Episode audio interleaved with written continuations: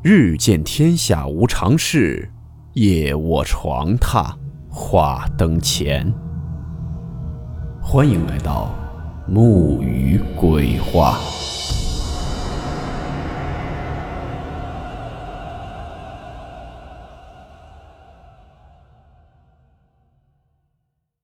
今天这个故事是一位叫做 QDD 的网友。分享的他上小学时候所经历的一件匪夷所思的事情。事件名称：失去的记忆。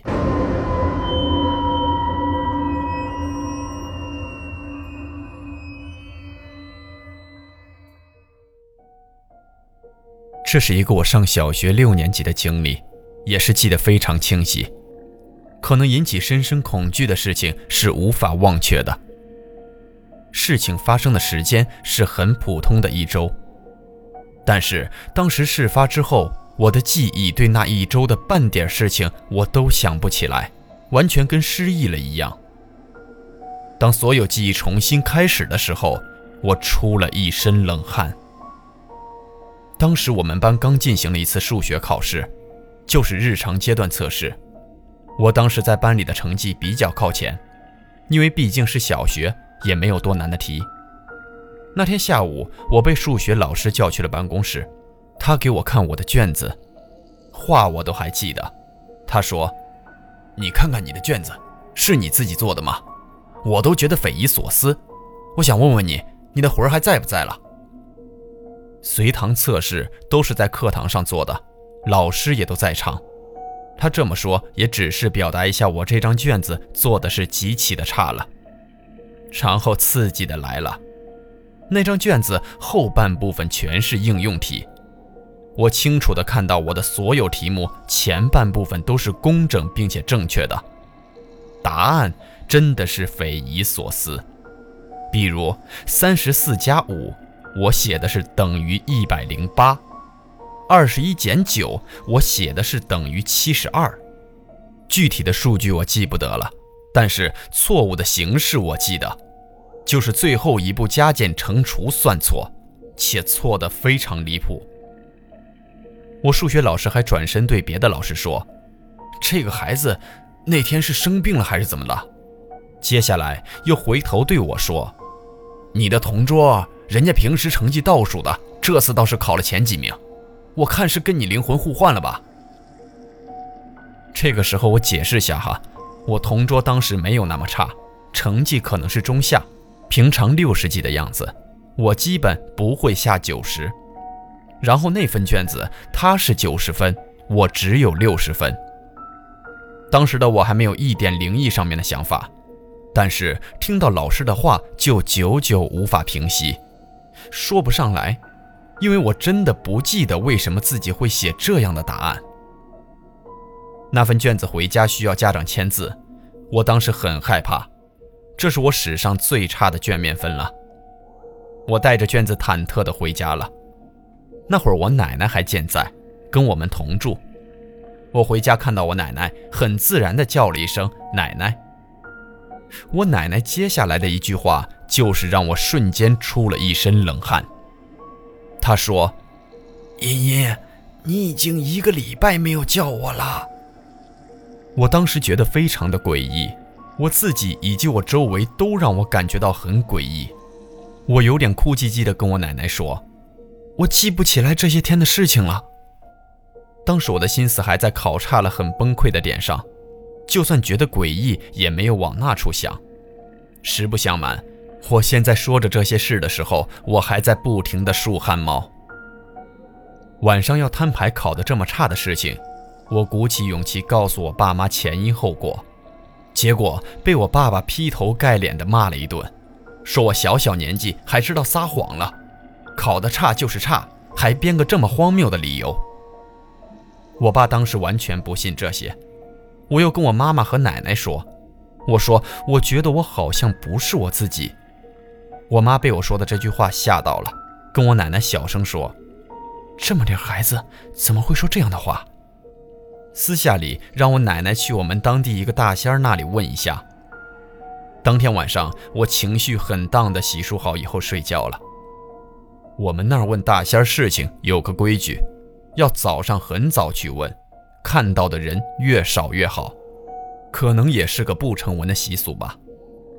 第二天早上天还没有完全亮，但是外面的鸡已经打鸣了。我有点清醒了，时间差不多应该是早上五点多。我睁开眼睛，看到我奶奶点了香，绕着我的小床转圈，嘴里念念有词的，类似什么“我还小不懂事，让他大人有大量的放过我”之类的事情，讲的都是我们当地的方言。我当时有点迷糊，就听到了这一些。等我奶奶做完这些，我差不多就清醒了。我问她到底怎么回事，奶奶没怎么说。我因为要上学，就赶紧起床洗漱走了。当天在学校一切正常，我也非常清楚自己在做什么事情。当天也做了随堂测试卷，成绩很快公布了，我九十几分，同桌六十几分。数学老师之后遇到我还说过一句：“这下你好像正常了。”现在觉得数学老师冥冥之中就是点醒我的那个人。事情过去几天，我还是很好奇。在晚上的时候，我问了我奶奶到底怎么回事奶奶说：“菩萨说，啊，这里的菩萨指的就是我们那儿的大仙儿。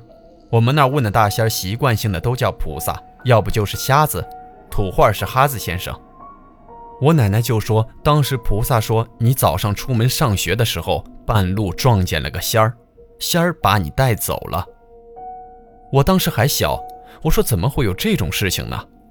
但是心里有点害怕。这个时候，我奶奶回头问我爸：“菩萨说你应该做了个梦，你做梦了吗？”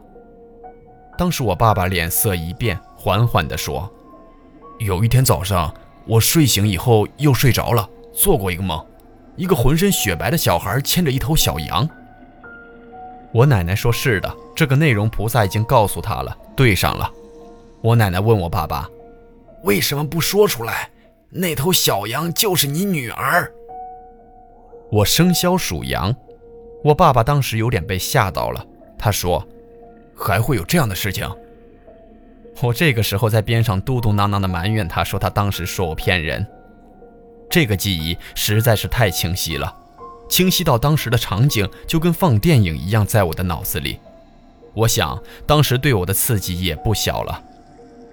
这件事情以后，我就继续上学放学，没有什么影响，直到高中都没有发生什么其他的灵异事件。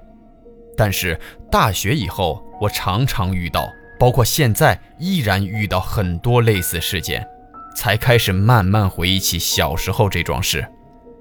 我爸爸因为我遇到的大小事情，还有他自己偶尔的邪门事情，慢慢也开始相信这些了，不会觉得我是故意找理由没事找事儿了。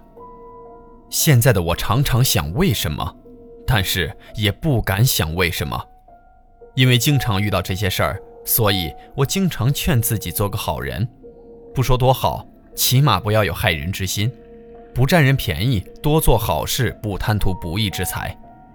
不知道你们听到我这个经历以后是什么心情？我现在说出来觉得好了很多，可能时间过去很久，现在讲这个没有太多的恐惧。只想感叹这个世界的神奇。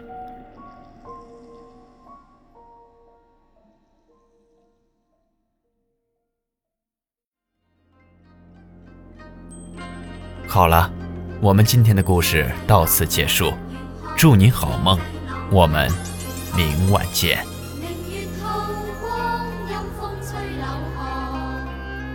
谁